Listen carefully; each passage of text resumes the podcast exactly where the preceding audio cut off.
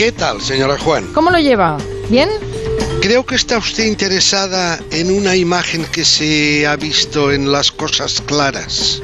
Sí, a ver, yo, yo, oí un, yo, un montón de gente, ¿eh? porque ha sido uno de los comentarios del día en muchas redacciones, esa imagen de la reportera del programa de Jesús Cintora que va persiguiendo por la calle a Mariano Rajoy. Vamos a escuchar ese momento. Buenos días, señor Rajoy. ¿Está tranquilo ante la declaración de mañana? Ha dicho el señor Bárcenas que usted conocía la existencia de la caja B que cobró en negro. ¿Tiene usted idea de quién puede ser M. Rajoy, señor Rajoy? Disculpe que le moleste, no sé si quiere hacer algún tipo de declaración. Muchas gracias. Bueno, y todo esto mientras él iba corriendo prácticamente y eh, al final lo salva que se mete en un coche oficial que lo está esperando. Eh, ha, habido bastantes comentarios al respecto, ¿no? Eh, sobre todo periodistas de la, que, dicen que, la, que estas imágenes no son propias de una televisión pública, que son más propias de programas de corazón, ¿no? Ese acoso de la, de la periodista a, a un expresidente del gobierno, no lo olvidemos. Y he pensado, le voy a preguntar a Monegal qué, qué opinión tiene él? Bien, aquí lo que no se ha visto, esto es radio, es las sobreimpresiones en esta especie de entrevista inexistente a Mariano Rajoy, porque Mariano Rajoy no dice nada.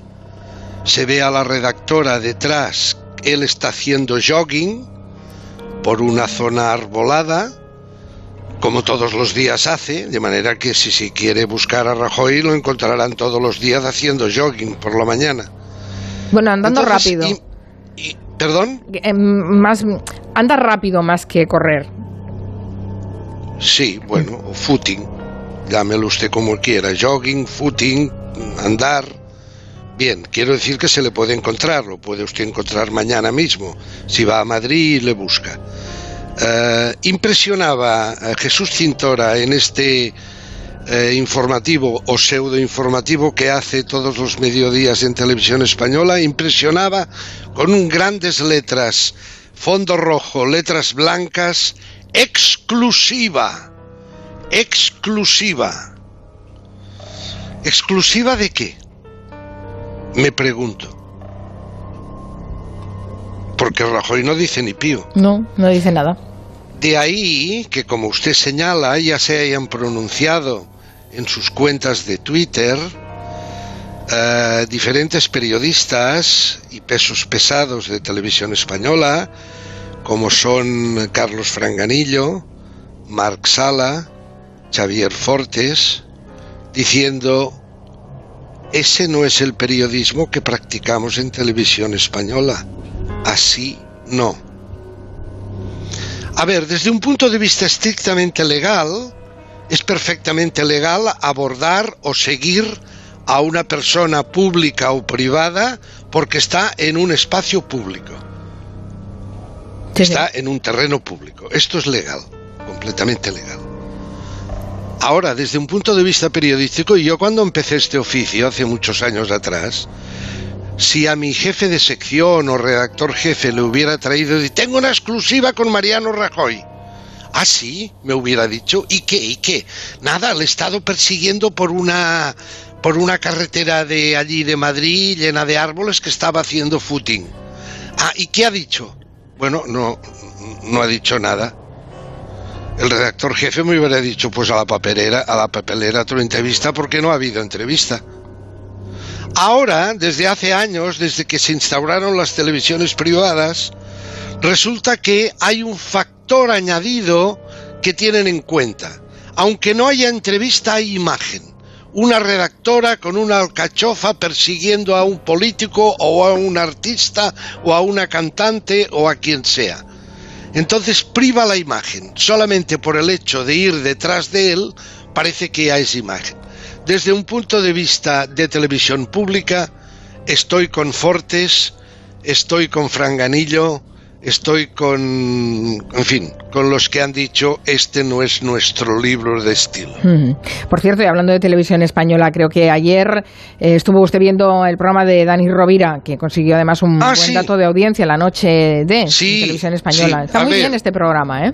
Este programa es por lo menos, eh, a ver, se, desde un punto de vista de audiencia, se cimbrea en la media de la cadena, es decir, no es un programa que haya fracasado estrepitosamente según la media de televisión española, que está sobre el 9% de audiencia, de cuota de pantalla. Y, eh, pero ayer hacían un repaso de qué es lo que recordamos mejor de la tele, sobre todo de televisión española, ¿no? Que es la primera gran televisión que hubo antes de que existieran las primadas en España, me refiero. Y hay una introducción que me ha parecido sensacional, que es algo que yo vengo diciendo desde hace tiempo. Escuche. Yo llevo viendo la tele prácticamente desde que tengo vista. De hecho, empecé a perderla por culpa de la tele, también te lo digo. la frase que me decía mi madre en nuestra infancia era, niño, no os peguéis tanto a la tele. No os peguéis tanto a la tele. Qué gran madre la madre de Dani Rovira. Qué perspicacia. No os peguéis tanto a la tele, es lo que vengo diciendo y predicando yo desde estos micrófonos desde hace 13 años. A la tele hay que tenerle una distancia de seguridad, hay que mantener una distancia, si no te quedas pegado a ella y pasa lo que pasa. Que luego tienes que ir al psiquiatra, señora Juan, es tremendo. Luego hacen un repaso, pero claro, hacen un repaso Mire, uno de los hitos que dicen que marcó eh, a, los, a los televidentes fue la llegada del hombre a la luna. Escuche. ¿Y cuál crees tú, Dani, que fue el primer evento que reunió no solo a España, sino a todo el mundo en torno de un televisor? Eh, pues no sé, la Olimpiada de Muni. Negativo el hombre, la llegada de ese hombre a la luna, ese 21 de julio del 69 a las 4 de la mañana, qué buena hora para un 69, ¿eh? Ahí estábamos todos ojerosos. ¿Pero tú crees que iban con las manos así también? Hombre, pero llevaba la bandera. Ah, vale, vale. vale. Vamos a ser fieles a lo que pasó. ¿Eh? Ojerosa toda España en el alucinaje de Armstrong y compañía.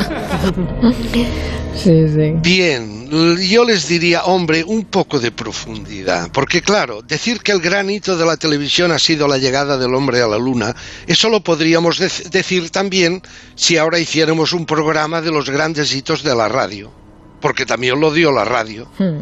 o los grandes hitos de la prensa, porque salieron las fotos en toda la prensa. Hombre, pero esa retransmisión de tele estuvo. No, pero, pero es, decir, les falta profundidad, dimensión, quizá porque son muy jóvenes, pero el que les ha preparado el corte, supongo que tiene, tiene la edad, y los que tenemos la edad, recordamos perfectamente cuál fue el plus televisivo que dio Televisión Española a la llegada del hombre a la luna. El plus fue que mientras estaba retransmitiendo el evento Jesús Hermida, Televisión Española montó una mesa de seguimiento que la estaba, eh, que la estaba presentando aquel gran periodista que era Jesús Álvarez García, padre del actual Jesús Álvarez. Sí. Bien, él estaba su padre, Jesús Álvarez. A su izquierda tenía al científico de cabecera de televisión española, Luis Miravilles. Sí. Y, a su, y a su derecha tenía a un mosén, a un cura, al padre José Antonio Sobrino. No me acordaba yo de esto. Sí, claro, claro, pero eso lo silencian. ¿Qué ocurrió?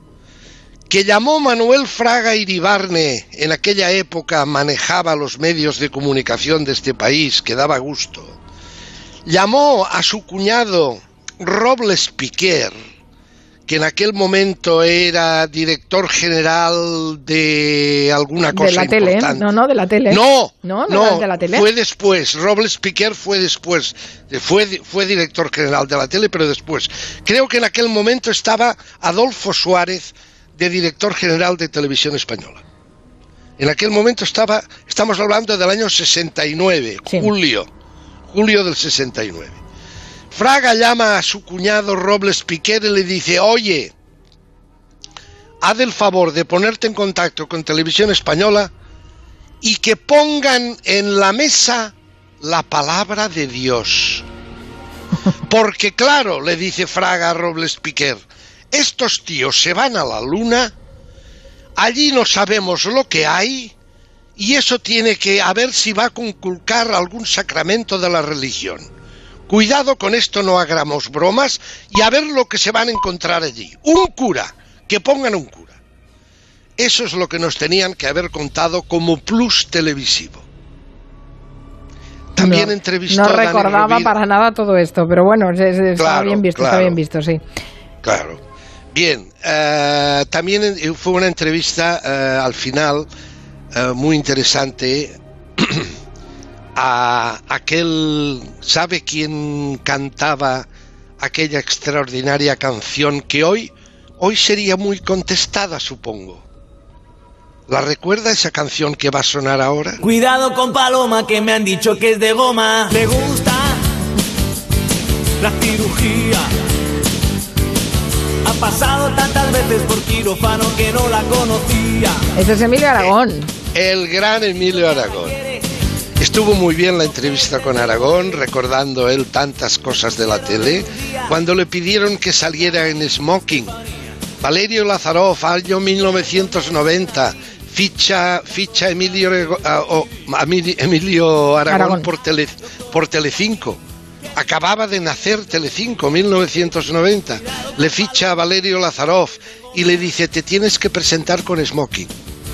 Y yo creo que fue el primer presentador que dice, muy bien, me obligas a la smoking, pero de los zapatos me encargo yo. Y sabe que salió con Sí, smoking con- y, Y las zapatillas deportivas.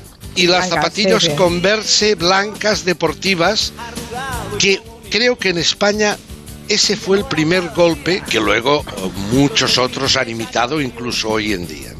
¿no? Está bien. Pero está bien, y esta canción de Cuidado con Paloma, Que es de goma. que me han dicho que es de goma, no sé hoy cómo sería recibida.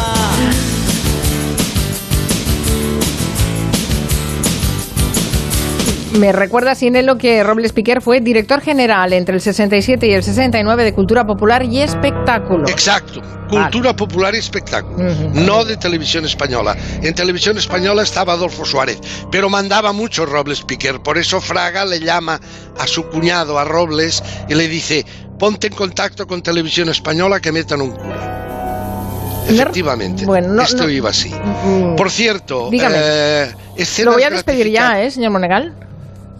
Bueno, pues si quiere mañana hablaremos de la gran catarsis de una gran estrella de televisión que triunfó mucho y ahora vive recluida en un monte de Valencia, en una cabaña de pastores. Y nos hemos, Mañana en- solo- nos hemos enterado porque ha escrito un libro de su experiencia. Está bien, pues mañana me lo cuenta.